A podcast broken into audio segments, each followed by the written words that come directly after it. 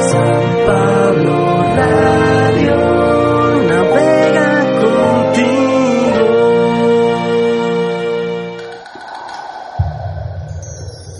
Primera lectura. El nombre de nuestros padres durará eternamente. Del libro de Sirácida. Hagamos el elogio de aquellos hombres ilustres que fueron nuestros padres. Ellos fueron misericordiosos y sus obras no se han olvidado. Se perpetúan en sus descendientes y estos son la rica herencia que han dejado. Sus hijos siguen fieles a la alianza y sus nietos también, gracias a ellos. Su gloria jamás se extinguirá. Sus cuerpos fueron sepultados en paz y su nombre durará eternamente. Que proclamen los pueblos su sabiduría y los alabe dignamente la asamblea. Palabra de Dios. Te alabamos, Señor. Salmo responsorial del Salmo 131. Dios le dará el trono de David, su padre. El Señor que jamás va a retractarse, le ha jurado a David esta promesa.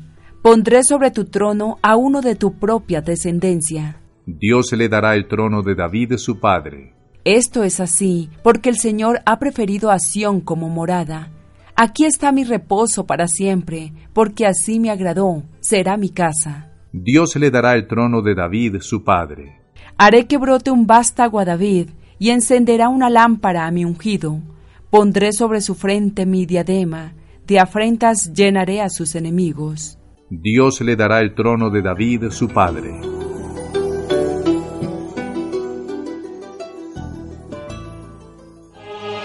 Proclamación del Santo Evangelio de nuestro Señor Jesucristo, según San Mateo.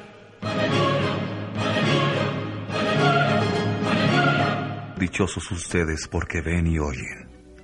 Yo les aseguro que muchos profetas y muchos santos ansieron ver lo que ustedes ven y no lo vieron, y oír lo que ustedes oyen y no lo oyeron. El elogio del nombre de personas ilustres en el Antiguo Testamento está en relación con personas que han sabido llevar su vida en la piedad y fidelidad a Dios y su ley. De ahí han brotado una serie de características que los distinguen del resto de la humanidad. Se les reconoce como los padres del pueblo santo, es decir, han dado origen a una descendencia santa y obediente al querer divino. La misericordia o bondad con que han conducido su vida ha quedado en la memoria viva del pueblo y plasmada en las obras de fe y esperanza que se mantienen vivas. Su estilo de vida piadoso ha sido tal que lo han sabido transmitir a sus hijos y en ellos su celo y fidelidad a la ley continúa de forma perpetua, siendo sus hijos y nietos la mejor herencia que han dado al pueblo de la alianza.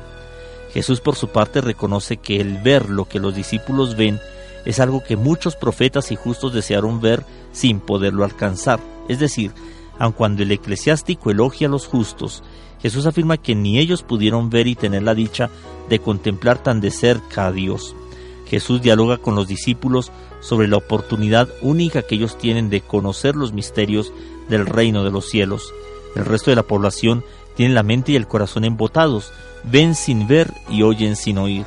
Los padres de María, personas justas según el Antiguo Testamento, han contemplado una acción maravillosa de Dios y son modelo para que abramos nuestra vida a Él damos todo el valor que se merecen las personas justas de la historia de la salvación ayer y hoy, nos consideramos dichosos al tener parte en el misterio de la revelación de Dios en Jesucristo.